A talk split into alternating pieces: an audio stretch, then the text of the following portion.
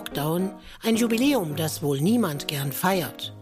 Genau deswegen wollen wir nachfragen, was das für Künstlerinnen und Kreative bedeutet. Diese Podcast-Serie wird hinter die Kulissen bzw. Wohnungstüren blicken und diejenigen zu Wort kommen lassen, die seit einem Jahr faktisch Berufsverbot haben. Wir beginnen mit der Brandenburger Musikerin und Komponistin Amelie Protscher.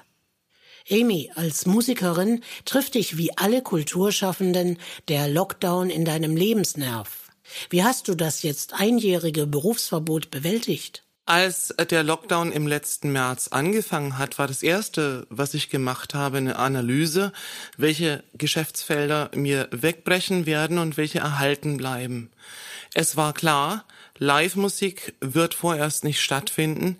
Insofern fällt das konkret weg. Was allerdings weiter machbar war und ist, ist Studioarbeit. Und dieses Geschäftsfeld habe ich dann konsequent ausgebaut, indem ich beispielsweise dann Aufträge für CD-Produktionen erledigt habe, auch eine eigene CD mit meiner Band Ragdoll produziert habe oder Podcasts für Firmen, Gemeinden und so weiter produziert habe und auf die Art und Weise mir Einnahmen generiert habe, die vorher nicht da waren. Ein anderer Faktor, der sich übernehmen ließ, war der Unterricht. Zwar ging kein Präsenzunterricht mehr, aber ich habe mich dann sofort mit Plattformen wie Zoom und so weiter befasst, die es mir ermöglicht haben, auch wieder meiner Unterrichtstätigkeit nachzugehen. Ich habe dann auf YouTube einige gratis Klavierstunden für Leute, die vielleicht mal Klavier gespielt haben und das in der Pandemie wieder aufwärmen wollten, gratis eingestellt. Die sind auch sehr gut angenommen worden und ich habe sehr viele Schülerinnen auch über diese Plattform gewonnen, die ich sonst nie bekommen hätte, teilweise so weit weg wie Kanada oder die USA das hätte alles vorher nicht stattgefunden. Ich muss sagen, es hat einen Digitalisierungsschub gegeben durch die Pandemie, wie ich ihn noch nie zuvor erlebt habe. Und man wurde aufgerüttelt, aus dem Althergebrachten auszubrechen und so sich neue Betätigungsfelder zu erschließen. Alles in allem kann ich sagen, ich bin bis jetzt gut durchgekommen. Ich hoffe, dass es so bleibt. Kann man sagen, dass du den Lockdown auch als Chance wahrnimmst? Unbedingt. Er hat auf jeden Fall viel für die Innovation getan. Wir haben unser Studio hier komplett umgebaut. Wir haben neue Geräte angeschafft, mit denen jetzt ganz andere Produktionen machbar sind. Wir sind auch ins Livestream-Produzieren eingestiegen. Das hatten wir vorher gar nicht gemacht, haben uns ein Bildmischpult angeschafft und konfiguriert und haben hier brandneue Vorverstärker für die Mikrofone und heben das alles auf ein Niveau, das vorher nicht da war und das ohne die Pandemie auch nie realisiert worden wäre. Insofern ja, tausendmal ja auf diese Frage.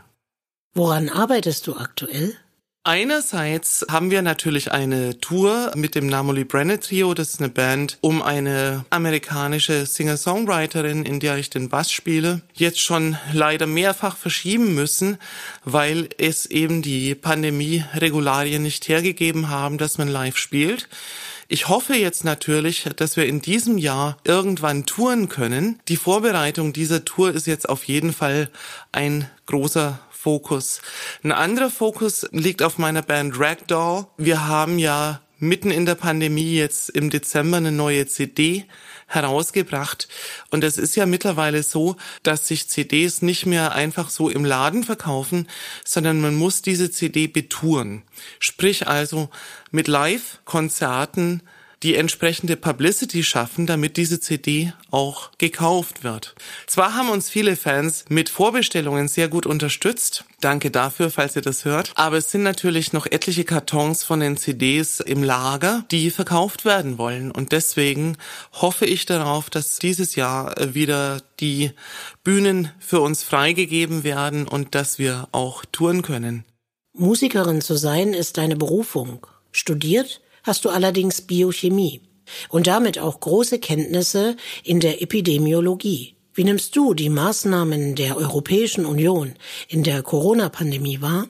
Wenn ich an Corona-Maßnahmen denke, dann sehe ich hauptsächlich die, die äh, von Deutschland ausgehen und von der EU erwarte ich eigentlich mehr in dieser Beziehung, habe es allerdings noch nicht in größerem Umfang gesehen. Was die EU in die Hand genommen hat, war die Impfstoffbeschaffung für die gesamte Gemeinschaft und da sehe ich leider größere Versäumnisse. Es war klar, dass bei einem neu entwickelten Impfstoff mit neuem Wirkmechanismus erst Produktionskapazitäten ausgebaut werden müssten, um den im zureichenden Umfang zu produzieren. Und da haben andere Länder wesentlich mehr Geld in die Hand genommen und sind dementsprechend jetzt auch in der Geschwindigkeit, in der sie impfen, uns weit voraus. Die EU hat da aus unerfindlichen Gründen gespart, was vor allen Dingen unverständlich ist, weil jede Woche Lockdown mehr kostet, als die EU durchzuimpfen. Da hätte man von vornherein mit mehr Power rangehen müssen und ich ärgere mich ein bisschen, dass es so nicht stattgefunden hat. Irgendwann ist es vorbei mit dem Lockdown, irgendwann darfst du wieder auftreten und die Bühnen öffnen sich. Welche Zukunftspläne hast du? Was wünschst du dir?